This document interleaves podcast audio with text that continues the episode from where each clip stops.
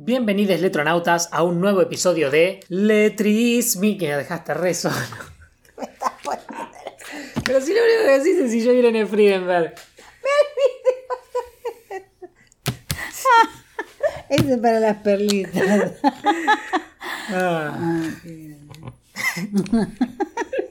¿Cómo se llaman los bloopers? claro. No tenemos muchos bloopers. No tenemos bloopers, claro. Tenemos que hacer una de Y después es un trabajo de editarlos y poner un episodio, pero sí. Sí. Guardalo. Bienvenidos letronautas a un nuevo episodio de Letrismica. Letrismica, un podcast en el que una profesora de canto y su hijo desarrollador de videojuegos analizan letras de canciones. Yo soy David Marchand Y yo soy Irene Friedenberg. y en este episodio vamos a analizar la letra de una canción llamada La paciencia pobrecita, compuesta por María Elena Walsh. La canción es de un disco de 1976 llamado De puño y letra y es el track número 9. Y va a hablar un poco de quién es María Elena Walsh, para la gente que no la conozca. Difícil que no la conozcan. Depende del país en el que estés. Tienes razón. Pero bueno, es una cantautora, poeta, dramaturga y periodista argentina, principalmente famosa por sus obras infantiles, Sí. especialmente sus canciones infantiles que yo escuché mucho cuando era muy chiquito, Sí. aunque no es el caso de la canción que vamos a analizar ahora. No, porque Algún- no es una canción infantil. Claro, algún día tendremos que, que analizar una de sus canciones infantiles. Y como señalé la casualidad en el episodio anterior, murió en el 2011, el mismo año en el que murió Amy Winehouse, Sí. aunque Winehouse tenía 27 y María Elena Walsh murió a los 80 años en el 2011 de un cáncer de huesos. Sí, tuvo bastante tiempo con bastón y con andador porque no podía caminar bien. Y tuvo una carrera inmensa Inmensa. en la que publicó, según Wikipedia, 20 discos diferentes y 50 libros No, increíble. El primer libro a los 17 años. Sí. Otoño imperdonable. de poemas. Hermoso. Y a lo largo de su carrera, obviamente, colaboró con un montón de otros artistas Sí. Y tiene muchas colaboraciones muy copadas con sus, pa- parejas. Con sus parejas, sí, sí. Entonces, estuvo en los años 50 con la músico Leda Valladares Sí. y tenían un dúo llamado Leda y María. Sí. Después estuvo también con la cineasta María Herminia Avellaneda, que dirigió algunos de los guiones que ella escribió. Sí. Con María Herminia Avellaneda dirigió Juguemos en el Mundo, una película divina. Yo la recuerdo con un amor impresionante. Una Excelente. Divina película. Y en los últimos 33 años de su vida estuvo de pareja con Sara Facio, una fotógrafa Eh, muy famosa argentina. famosa, sí.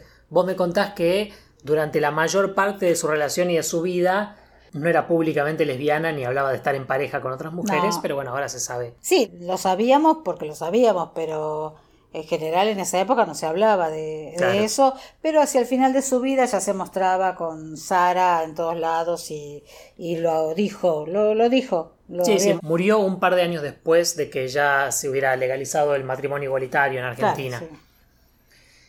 Y también después de la dictadura, de la última dictadura argentina, María Elena Walsh apoyó bastante a Alfonsín, Sí. al primer presidente democrático después de esa dictadura, y fue parte del Consejo para la Consolidación de la Democracia. Claro, que era un consejo que asesoraba al presidente, o sea, Alfonsín, en cuestiones de cómo retomar el curso de la cultura democrática en la República, o sea, que fuera parte de la vida democrática el retome de la cultura, porque veníamos para atrás en eso. Totalmente. Vamos entonces con la letra de La paciencia pobrecita. Vamos.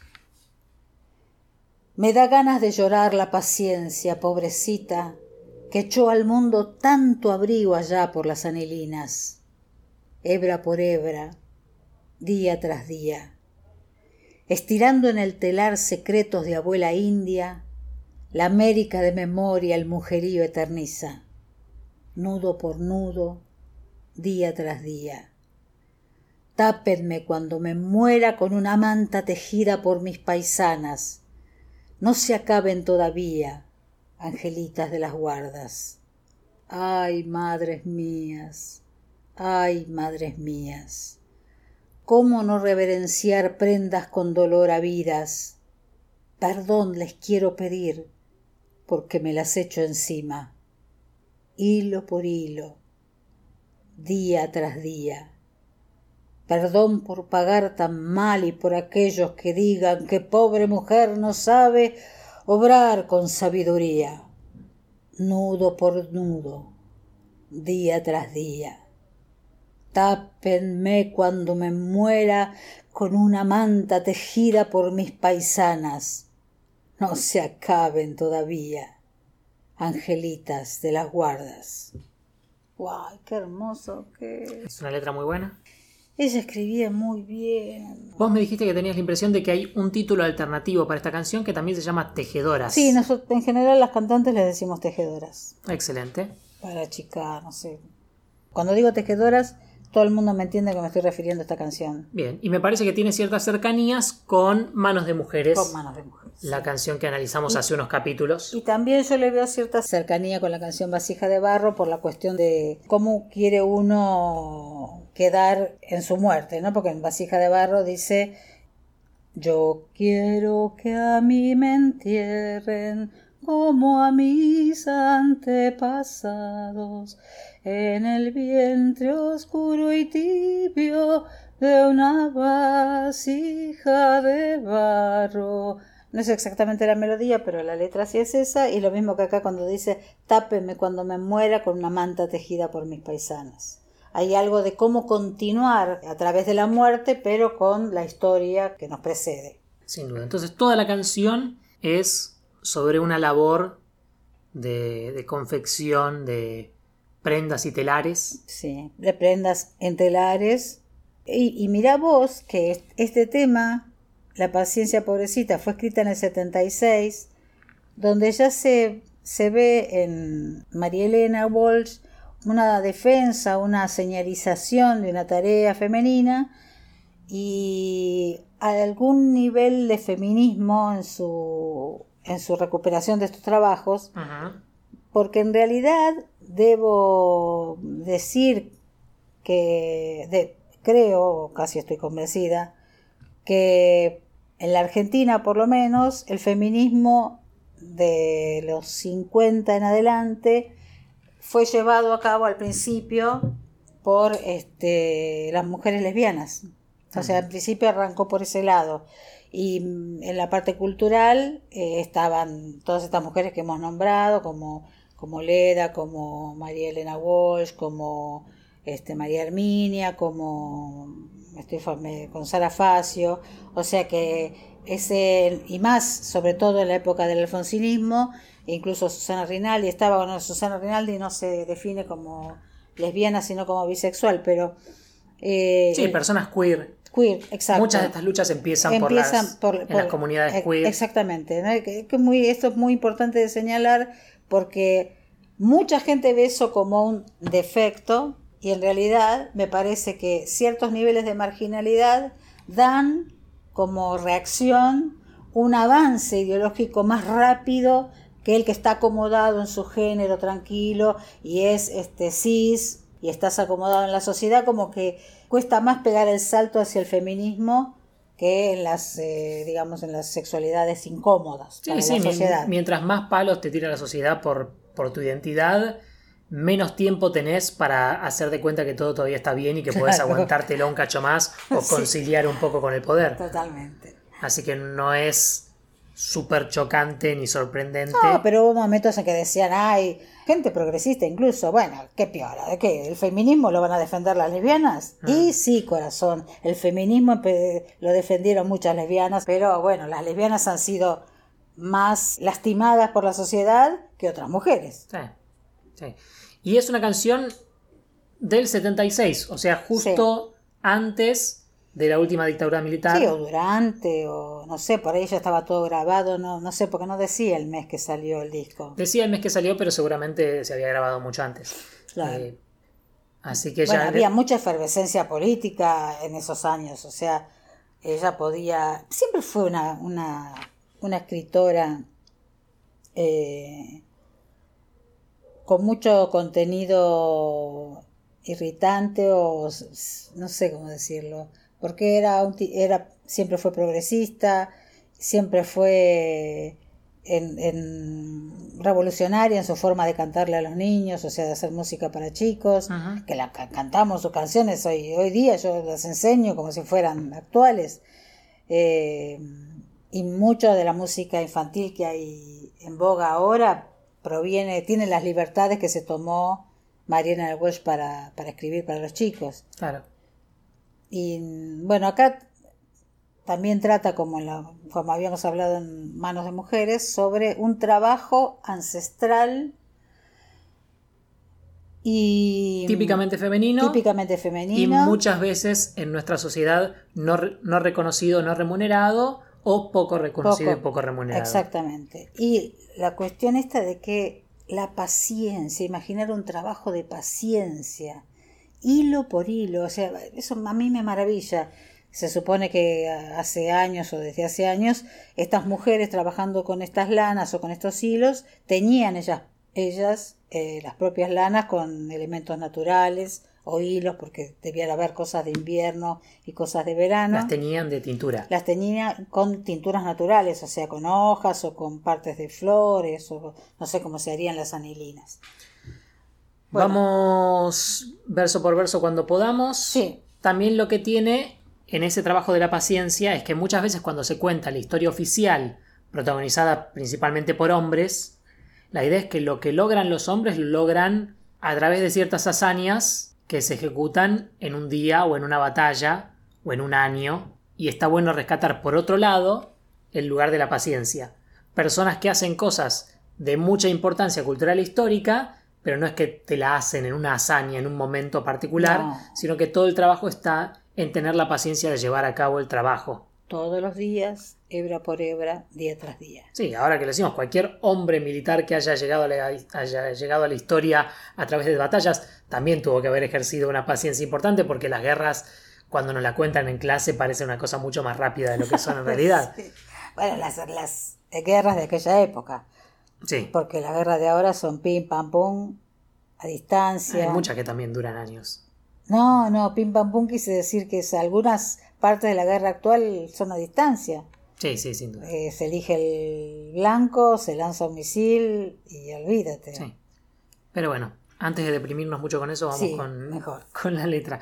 Me da ganas de llorar la paciencia pobrecita que echó al mundo tanto abrigo allá por las anilinas. Entonces acá tenemos a la paciencia como el sujeto de la oración. Sí. Hay una paciencia que es pobrecita. Que es pobrecita, o sea, es una paciencia que, con la que tenemos que empatizar de alguna manera, pobrecita, que hay que compadecer su mm. paciencia y su sufrimiento y su determinación. Porque no es otra paciencia, no es una paciencia de esperar algo, no es una paciencia de, de esperar este, a alguien.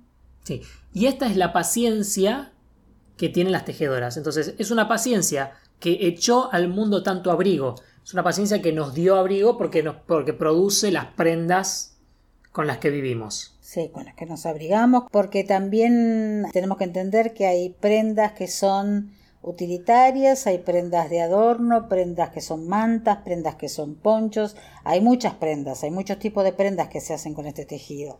Prendas que son parte de las, eh, del trabajo con los caballos, con, con las mulas de fuerza para, para el, trabajo en las montañas, y que echó al mundo tanto abrigo allá por las anilinas. Eso es tan poético, tan a mí cuando ella dice allá por las anilinas, a mí me hace pensar en los tejidos del norte y de los colores de los cerros, como si hubieran podido eh, que el allá te da la distancia, allá por las, eh, por las anilinas. Es una, una visión poética, medio una visión fotográfica de los montes, y también la idea de que el calor y el abrigo vienen con color. Ajá, sí, sí. De que es, eh, bueno, sí, es lana de cabra, es lana de esto, vicuña, lo que sea, y viene abrigado también por un color, o sea, sol, hay luz, hay calor, hay un montón de cosas. Bien, entonces, la paciencia pobrecita que echó al mundo tanto abrigo allá por las anilinas, me da ganas de llorar. Sí, me da ganas de llorar. Por eso quería saltearme ese verso, así lo puedo poner ahora, ya que explicamos todo el sujeto de la oración que es la paciencia pobrecita que echó al mundo tanto abrigo allá por las anilinas, ahora el predicado, me da ganas de llorar. ¿Qué es la actitud de toda esta letra? Es una admiración y una expresión de la emotividad que le da a la narradora pensar en todo este trabajo de paciencia y de años y de tradición y de generaciones. La emoción, un poco de la angustia, un poco del orgullo, un poco de la admiración que le da reflexionar sobre este trabajo admirable. Hebra por hebra, día tras día. Imagínate, hebra por hebra, día tras día. Yo no sé si viste alguna vez cómo tejen. Jamás. Es un trabajo terrible.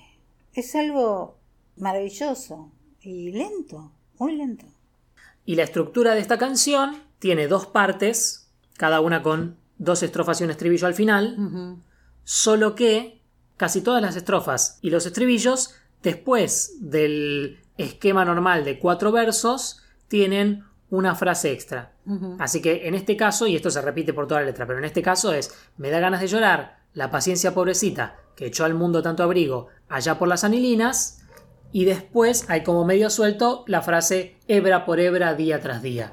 Que te da la idea esta de que se trabaja hilo por hilo, bueno, después va a decir hilo por hilo, hebra por hebra, día tras día, todos los días. Sí, siempre la frase suelta es una continuidad enfatiza el labor y la paciencia del trabajo. Sí, a mí igual... Tenemos hebra por hebra, nudo por nudo, hilo por hilo, ya en, versos futuros. Eh, a mí igual el me da ganas de llorar. Me abre también otra explicación. Contame y que es este engañosa, digamos. O sea, también puede ser que haya como una de los años 70, ¿no? Una visión todavía, donde calcula que María Elena vivió muchos años en París, también una visión eurocéntrica, ¿no? Me dan ganas de llorar como si están en un mundo que es o inferior o distinto para menos o que no han sido integradas del todo o yo creo que a veces me, me, parece que hay que también por otro lado ver que todavía no está desarrollada la idea de que todas, todos somos hermanes y que todos pertenecemos al mismo mundo y que no hay diferencia de valor entre la cultura europea y la cultura puneña, digamos, que todo tiene su peso en el mundo de igual modo. Entiendo. Yo, yo creo que esta letra igual hace lo bastante como para reivindicar toda esta labor, no considerarla inferior. Pero es otra vía. yo lo entiendo, pero eh, eh, me, él me da ganas de llorar. Eh, a veces me despierta como una duda sobre cómo empezó, que después lo haya pensado, corregido, mejorado en el transcurso de... No, bueno, la vida de María Elena Walsh es transparente absolutamente, siempre fue una persona que defendió derechos y que estuvo a favor de causas nobles. O sea, esto puede haber sido una simple debilidad en, la primer, en el primer verso. Claro. Segunda estrofa. Estirando en el telar los secretos de abuela india, la América de memoria el mujerío eterniza. En todos estos casos está la estrofa entera es una oración. Después va a cambiar un poco eso, pero por ahora sí, cada estrofa es una oración completa. Fíjate que estirando en el telar secretos de abuela india, la América de memorias, el mujerío eterniza. Acá también aparece como la, la mujer como el vehículo de la conservación de la memoria. Sí. La mujer que mantiene el fuego, la mujer que mantiene los lazos, la mujer que sigue uniendo, la mujer que permite que no se rompa la continuidad histórica. Sí, yo diría que los versos 1, 2, 3, 4, para que se entienda mejor la oración, hay que leerlos como 4, 3, 1, 2. A ver. El mujerío eterniza la América de memoria estirando en el telar los secretos de abuela india. Bueno, pero no, rimaría. No, no, no, no digo para, para, analizar, para que se entienda la estructura de la oración. El sujeto de la oración es el mujerío. El mujerío. El mujerío como el conjunto de las mujeres. Sí. Entonces, las mujeres de una sociedad eternizan la América de memoria. Son las que se toman el trabajo de perdurar esa cultura, de no dejarla morir, de llevarla a lo eterno. Totalmente. Porque obviamente después de la conquista europea de América, conservar la memoria ah, de ciertas tradiciones americanas es un laburo que va en contra de los designios de la conquista. Lo que pasa es que la conquista también modificó las telas y todo eso. Sin duda, cierto, cierto, porque cierto. Tienen algunas, actualmente algunos tejidos tienen algunos, algunos modelos españoles de flores, o sea, otros adornos que no eran solamente guardas, que se incorporaron con las telas que seguramente vinieron de España. Sincretismo. Entonces, está bien, el mujerío eterniza la América de memoria, pero ¿cómo eterniza la América de memoria, el mujerío. estirando en el telar secretos de abuela india. Exacto. Las abuelas enseñan a las nietas o a las hijas y se va continuando esta tradición del tejido, del abrigo, del cobijo, de la ropa, de, las bolsas donde llevar eh, los alimentos, de, bueno, de todos los elementos que se usan tejidos.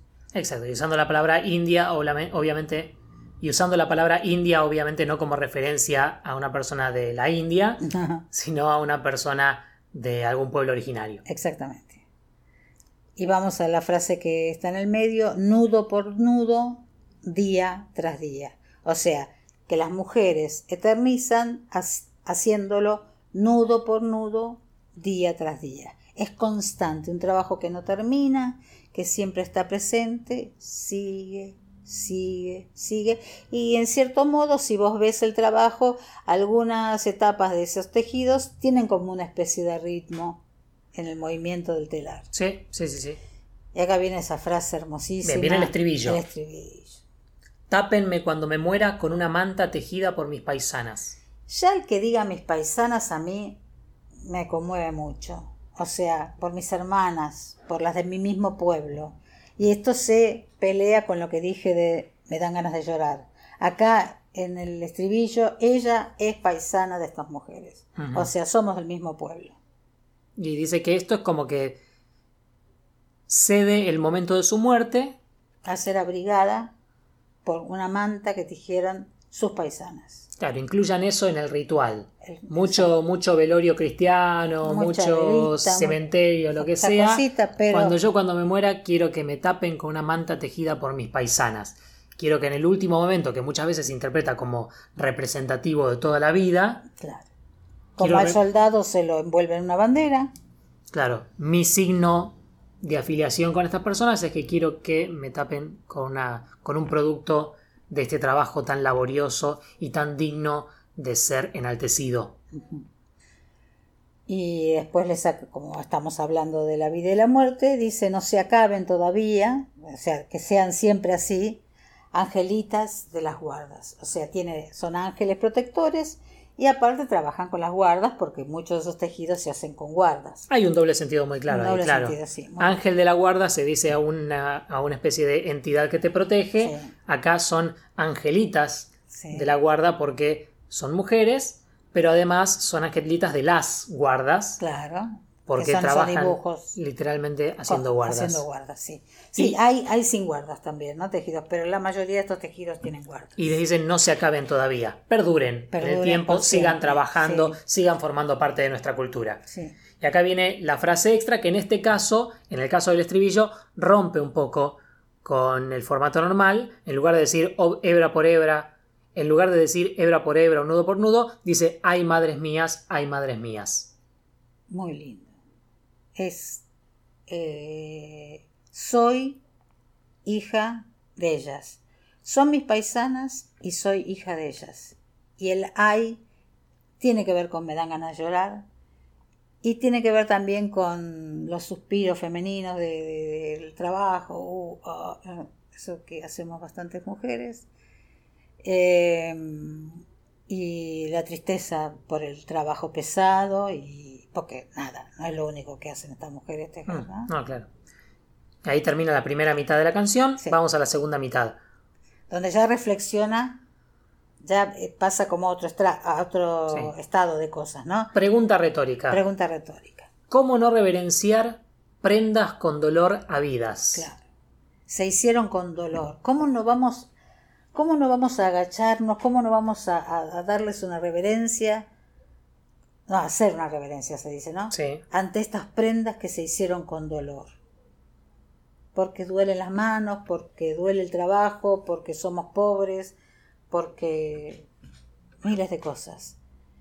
Perdón les quiero pedir porque me las echo encima. Estos tesoros yo los uso como ropa. Me los echo encima, me los tiro encima. esta, cosa que vale tanto, un legado cultural tan importante, casi que me da vergüenza usarlos, tirármelos encima como si fuera una cosa común. claro, debería exponerlo en un cuadro. Bueno, Violeta Parra cuando tejía hacía exposiciones de sus tejidos, eh, no ropa. Entonces, como que es un paso superior. Esta- esto- este Sí, arte... como e- es- este arte es tan complejo y requiere tanto oficio como las pinturas de óleo. Así que para hacer ese choque cultural, mostrémosla en un museo para que se entienda que por más que por los designios de la historia quedaron en otro lugar cultural, tienen el mismo valor. el mismo valor. Y acá María Elena Walsh hace algo parecido, diciendo, bueno, son objetos comunes y diarios, pero ¿qué pasa cuando te empezás a dar cuenta de lo que son? Te empieza a incomodar que los trates como objetos comunes y cotidianos porque son mucho más. Exacto. Por eso dice que va a pedir perdón porque, bueno, me las echo encima. Hilo por hilo, día tras día. Y va a la cuestión social, perdón por pagar tan mal y por aquellos que digan que pobre mujer no sabe obrar con sabiduría. O sea, acá lo que está diciendo, perdón por pagar tan mal este arte, Sí, que tradicionalmente ha sido mal remunerado. Sí, aunque acá se venda eh, a precio dólar. O sea, una faja que un comerciante va y compra en el norte por 100 pesos, no sé, estoy inventando, lo puede vender tranquilamente acá a un extranjero a 1200 y está bien. Sí. Y le pagó 100 pesos a, a la persona que lo hizo. Claro, entonces, perdón por pagar tan mal, por no reconocer ni yo ni la sociedad de la que participo el valor tremendo que esto tiene. Sí. Y perdón también, hay mucho perdón, porque ya veníamos de un perdón de perdón les quiero pedir porque me las Sí, echo encima. Ahora perdón por pagar mal. Y perdón también por aquellos que digan que pobre mujer no sabe obrar con sabiduría. No sabe cobrar al modo capitalista su producción. No sabe cobrar, Ah, entonces no obra con sabiduría. Entiendo. no sabe moverse en el mercado capitalista. Pobre mujer no sabe obrar con sabiduría. No tiene la sabiduría, la picardía, el conocimiento estricto del comercio. Bueno, esto vale tanto, Sí. tiene que ser esto. Entonces se está disculpando por la sociedad y por sus propias acciones individuales. Sí. Perdón yo por pagar tan mal y perdonen aquellos que sostienen este sistema en el cual su valor es valorado menos porque dicen que pobre mujer no sabe obrar con sabiduría. no se sabe defender. Entonces, discúlpenme a mí por ser cómplice de esto y disculpen a aquellos machirulos que, bueno, pueden ser mujeres también. Que no reconocen laburo. Claro, como, Machirulos y machirulas. como dice aquellos me queda... Ah, te queda como es más general. No. Nudo por nudo, día tras día, Y otra vez. Y otra vez el estribillo. Tápenme cuando me muera con una manta tejida por mis paisanas. No se acaben todavía, angelitas de las guardas. Una letra eterna, ¿no? Es una letra muy hermosa. Y una melodía también muy hermosa. Muy linda de cantar. Muy linda de cantar. Y que si no tenemos mucho más para decir sobre esta letra, vamos a cantar ahora, ¿no? Y dale, cantémosla. Dale. Les dejamos entonces con nuestra versión a capela de La paciencia pobrecita de María Elena Walsh. Me da ganas de llorar la paciencia pobrecita que echó al mundo tanto abrigo allá por las anilinas. Hebra por hebra, día tras día estirando en el telar secretos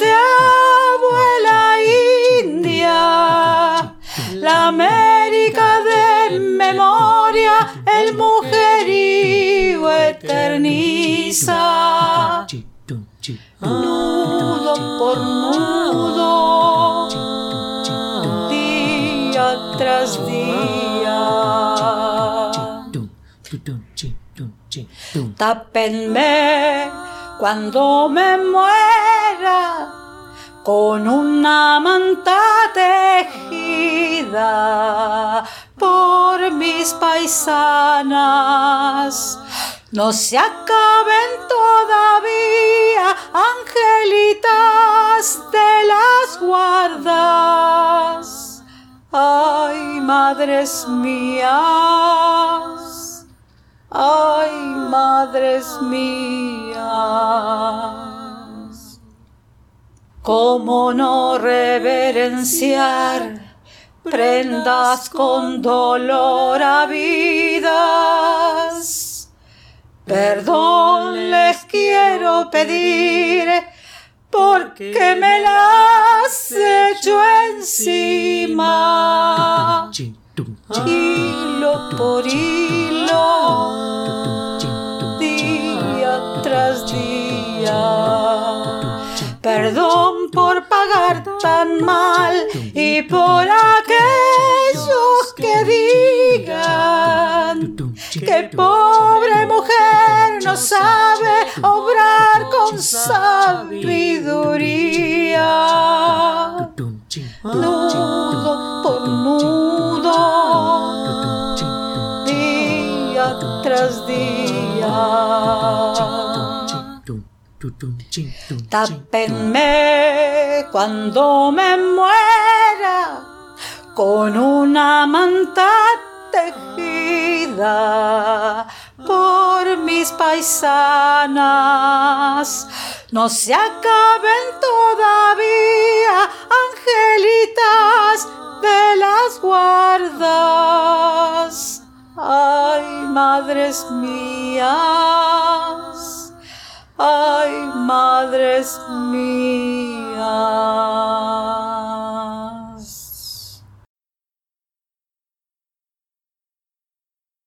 Letrísmica es un programa co-conducido por Irene Friedenberg y co-conducido y editado por David T. Marchand. Escríbanos a letrísmica.gmail.com. Escúchennos en YouTube, Facebook, Spotify, iTunes, Anchor o donde sea que escuchen podcasts y suscríbanse para no perderse un solo episodio.